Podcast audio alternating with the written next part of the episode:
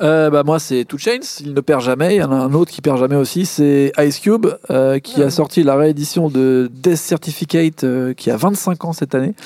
Et pour euh, l'occasion, à part avec un beau coffret avec l'oncle Sam en forme de squelette, euh, il a sorti trois nouveaux morceaux. Euh, qui tapent super dur euh, sur la police et sur euh, Trump, etc. Et c'est- c'est incroyable, quoi. C'est-à-dire que Ice Cube, euh, il fait des comédies euh, avec euh, avec euh, l'autre Kevin Hart euh, toute l'année ou avec des trucs débiles et tout, et il revient euh, à rapper des trucs mais du- d'une hargne sans nom sur euh, tout ce qui peut bouger avec une violence incroyable et la cohérence reste totale et ça fait partie des, des mecs comme ça tu sais pas pourquoi. Ça ne bougera jamais à mon avis dans 50 ans si euh, Ice Cube euh, à 120 ans il sort un morceau euh, où il dit euh, fuck la police ben on y croira encore en disant t'as bien raison mec la police c'est vraiment des enculés.